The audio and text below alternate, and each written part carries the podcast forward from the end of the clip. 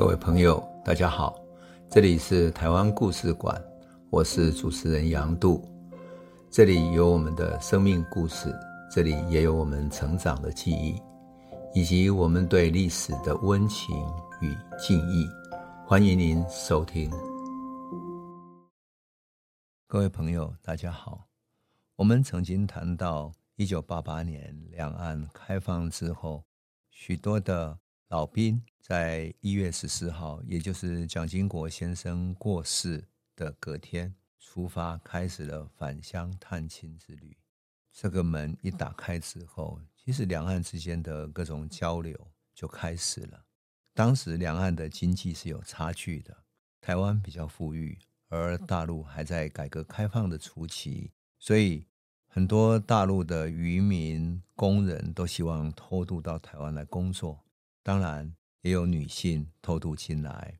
那么，那些在海上交易的渔民，往往要面对各种风险；而偷渡到台湾，希望能够打工的，也要付出很大的代价。他们要付出偷渡的金钱，就是船费。偷渡到台湾之后，能不能找到工作，都是问题。所以当时就流传说，如果大陆的大陆客在台湾的海岸边上岸了。那讲话的口音怪怪的，可是又好像是闽南语，你也不能说他不是。那怎么办呢？说哦，那就让他们会不会唱《当我们同在一起》？就是那是台湾最流行的《当我们同在一起，在一起，在一起》这样。那如果他不会唱，那就不是了，这样。那所以当时就流行一个笑话，说哦，大陆那边也会教唱《当我们同在一起》。可是大量的偷渡的移民者，那些偷渡的非法的劳工。渔民等等，其实造成很大的问题。那么这些人被发现的时候，很可怜，他们就被送到禁芦，送到一个收容所里面去，然后等待有一天大陆的渔船或者什么样在海上非法交易的渔船被抓到的时候，再集体送回去。那么这些送回去的过程中，那些渔船会怕说，他们船开到一半，然后那些工人或者说大陆的非法移工。做出一个一个什么样的动作，所以他们整个船板就把它封起来，结果就这样发生了一个闽平宇事件。那因为发生了闽平宇事件，整个事件其实是很悲惨，因为那条船啊是里面有很多的非法的移工从禁芦那边要遣送回大陆去。当时遣送的方式是什么？是把他们的移工放到船舱底下，然后在船舱上面再盖上板子，然后把他们钉住。让他们不能逃出来，不能走掉，怕他们逃出来之后会会开这个船又跑到别的地方去嘛，所以就把他们盖在里面，然后用我们的渔船拖着拖着哈，我们说是海巡署的船拖着拖着拖到靠近大陆岸边的时候，把他们丢包，然后让那个船自己飘进去。可问题是闽平渔这条船开过去的时候，其实钉那个船板的人做了一件非常错误的事情，他把船板钉死了，钉到里面空气都不流通。也就是对外没有空气流通，所以里面的人越来越闷，呼吸不到空气，他们就只好看着那个缝，希望能够去换空气。结果最后所有在里面的人全部闷死了。等到船飘到福州那边沿岸的时候，所有的人里面都死掉了，非常悲惨。后来又发生了另外一条渔船，也是送到一半的时候发生冲突的事情，所以我就去平潭做采访。那我记得那是一九九零年的时候。我去平潭采访的时候啊，我是从福州进去，跟到一个朋友。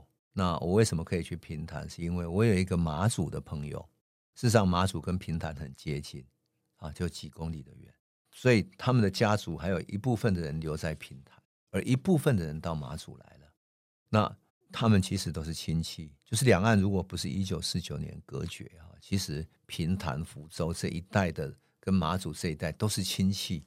都是家族的人，就像金门跟厦门有许多家族的人分住两岸一样，只不过是一九四九年被隔绝了。所以我就带着相机，还有跟到一个朋友，还有当天的报纸，因为我要去福州嘛，所以我就离开的时候想说，哎，到大陆也看不到台湾的报纸，所以在飞机上就把当天的《中国时报》带着。当天的报纸上有记载着什么？记载着那条船，船上呢，有多少人活下来，多少人死掉了？也就是闽平渔那个事情，大家都闷死了之后，第二条船发生事情了。那第二条船发生的事情是什么？是由我们的海巡署的人把船拖出去，拖到一半的时候，那条船突然横向过来了。横向过来之后，被我们的海巡署的另外一条船给拦腰撞上，整个船就翻覆了。有的人被救起来，有的人就死在海上了。而我带的报纸上面就记载着谁活下来，谁死掉了。你想，那是一个多么残酷的事情。所以，当我去平潭采访的时候，有一些那条船上的一些家属就绕着我旁边一直转，一直转要做什么？他问我说：“到底你有没有知道？”谁活下来，谁死掉了？你有没有知道呢？你能不能帮我们探听一下？那我记得我在那里做采访，是到海边去，到平潭的海边去。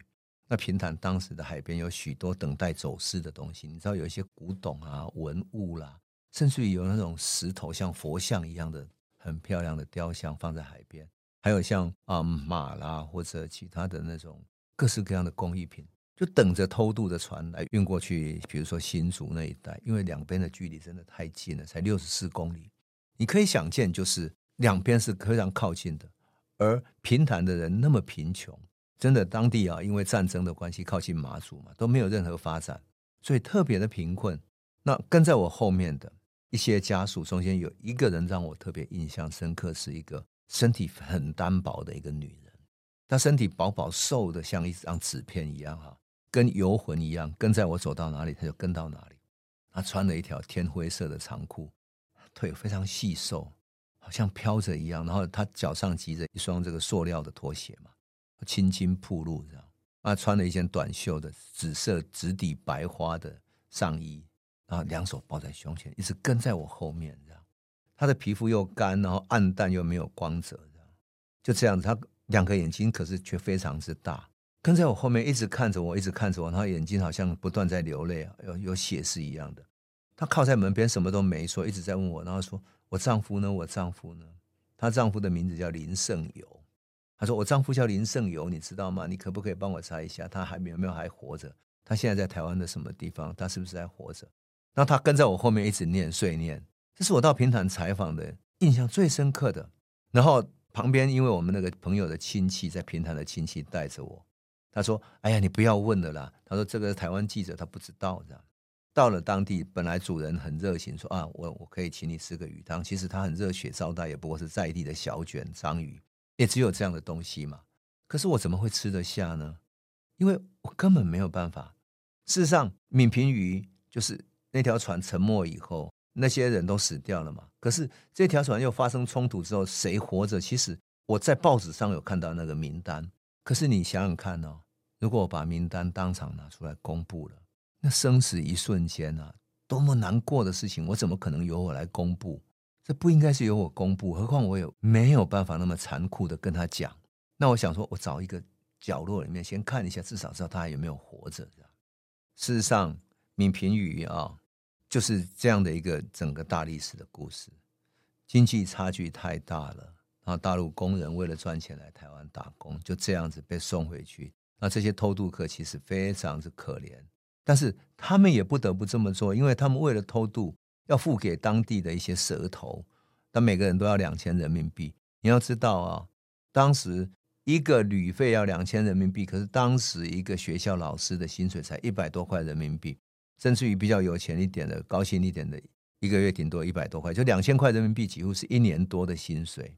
你要付给专门搞偷渡的蛇头，那如果你被抓到被遣返，你血本无归啊！然后回去之后还可能受到一些惩罚，所以啊，这就是一个很悲哀的事情。而台湾军警单位最糟糕之一，把这些遣返的人，竟然是用这种他们抓到的这些渔船，然后把它塞进船舱里面，木板把它盖住送回去，最后让他们闷死在里面，太悲哀，太悲哀了。所以。我在那个情况底下，最后没有办法了哈。最后我找到一个空档，找到一个角落，慢慢看，终于看到那个林胜友，其实在死者的名单里面，真的是很悲哀的感觉。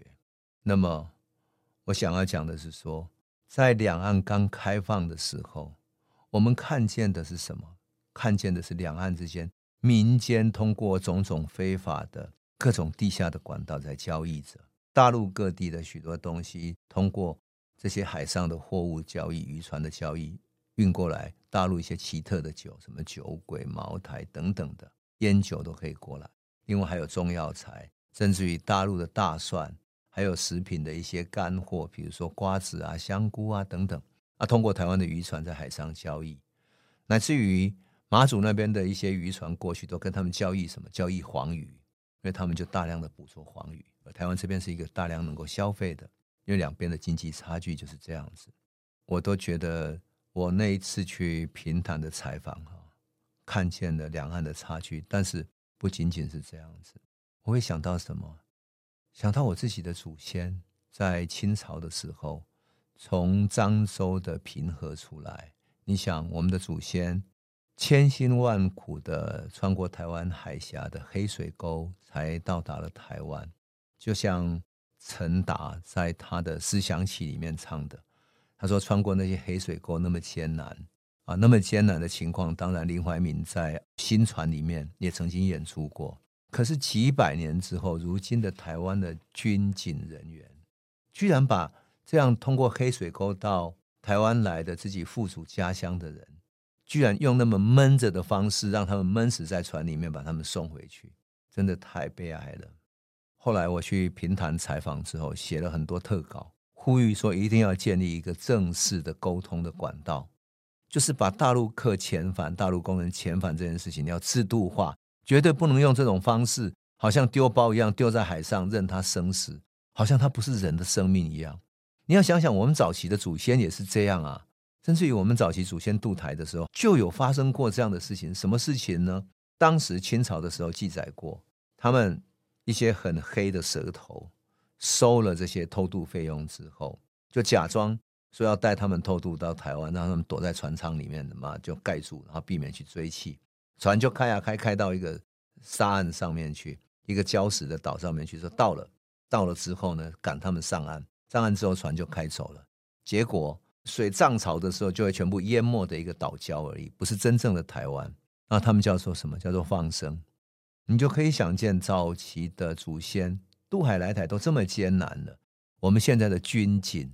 我们的政府怎么可以这样子对付这样的老百姓呢？我就很愤怒，写了许多特稿。当然，也是因为这样的悲剧哈，终于逼使得两岸的政府都必须正式的来进行谈判来处理。所以，一九九零年九月十一、十二号两天，海峡两岸的遣返协议终于在金门召开了。两岸红十字会由主要的负责人陈长文。大陆叫韩长林，还有乐美珍，在里面签署了金门协议。金门协议之后，两岸的官方就可以通过红十字会的组织互相联系，正式办理偷渡客的遣返事宜。所以要遣返谁会有名单，遣返的作业就通过金门这里，然后来开始交接的。从此以后就没有任何人员在遣返的过程之中伤亡。我必须讲。一九九零年的金门协议是一个历史性的转捩点，当然，它只是基于人道，可是它建立了一个模式。什么模式？第一个，他用民间的组织当做白手套来进行谈判，等于代表两岸的官方。事实上，当时陈长文是得到当时行政院院长郝柏村的授权的，而来谈判的韩长林跟乐美珍也得到国务院台办的主要负责人。也就是丁官跟台办对台政策的负责人杨尚昆的准许特许的，所以当他们在金门谈判，陈长文跟乐美珍在谈判的时候，其实背后国务院台办那边有孙小玉在背后操作所有的谈判的过程，而这边也是随时跟郝柏村来报告。就这样子，金门协议以后，两岸开始要想怎么成立一个长期性的民间组织，所以一九九零年十一月十二号。台湾就成立了海峡交流基金会，就是海基会嘛。那辜政府任董事长，那副董事长兼秘书长是陈长文。那当然就开始了交往，有各式各样的故事开始了。而大陆也成立了啊海协会。那么这个海协会呢，现在也还在运作着哈。当然，两岸就开始了。那随后呢，有所谓的1993年两岸在新加坡举行的孤汪会谈。当然，两岸也不是都一帆风顺嘛哈。像比如说，一九九五年就发生了台海危机；一九九六年，特别是啊，台湾大选有台海危机；一九九九年，李登辉提出了两国论，那两岸两会的交流宣告中断。乃至于两千年政权轮替之后，两会的交流就完全中断了。那当然还有像后来二零零五年，连战友率团访问了中国大陆，联胡会签订了五点协议。那五点协议是改变两岸历史的最重要的一个协议。到了二零零八年，马英九执政之后，两岸就迅速展开了直航的谈判，恢复两岸协商的机制等等的。那最重要是二零一五年十一月七号的时候，马英九跟习近平在新加坡进行了历史性的会面，这个都是两岸官方最高领导人的第一次会面，所以是非常重要的。可是到了二零一六年，因为蔡英文不承认九二共识，所以两岸协商的管道全部都中断了。那么总的来讲的话，我要特别要讲的是说，其实两岸之间无论官方用采取什么态度，可是蒋经国一旦开放探亲之后，许多交流乃至于民间的投资、人员的往来、文化的合作等等的，其实都已经开始了，已经是难以阻挡了。只不过是。现在，比如说民进党执政时期，他就通过各种手段来卡住他，让你无法交流、无法合作。例如说，如果你要办文化活动，他就让你要申请进来台湾的大陆文化人，他不告诉你不可以，但是他把每个人要补这个补那个件，补到最后你根本来不及补，他没有办法办成，他就是用各种方式卡你。所以这个就是一个现在的一个趋势。但是我想，民间的交流还是一样会继续下去的。当然，我们不得不说，两岸的经济关系会越来越明显。像二零一六年，台湾第一大的出口市场，一直到现在都还是中国大陆，占整体出口的比重大概百分之四十左右。世上，第二大市场是东南亚国家，大概十个国家合起来，也不过占了百分之十八左右啊。所以，整个来讲，来自于对美国出口占台湾出口整体比重只有占百分之十二哦。你就可以想见。台湾在整个对外的依赖上面，是中国大陆占很大的比重的，所以我们必须说，两岸开放探亲之后，其实历史不断不断的往前前进着。到了二十一世纪的现在，我想未来的时代交流的趋势，乃至于东亚的互相整合、互相融合，恐怕是势不可免。而随着中国大陆跟美国关系的改变，我想未来的局势当然还是有变化。但是，我想总的趋势来讲，中国大陆的崛起，这是不可阻挡。而美国也会面对这个趋势进行它政策上的调整。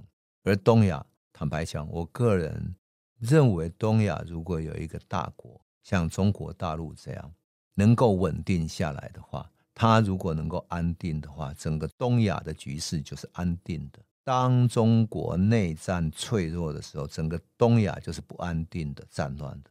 你想，中国在辛亥革命之后发生了军阀之乱，当中国脆弱下来，到清朝末年，日本就开始攻打它，而整个东亚地区就进入战争，日本就发动战争攻打中国，乃至于利用中国的军阀的矛盾去攻打中国，而整个东亚地区受到日本战火的波及，各地都是不安定，都是战火，都受苦的。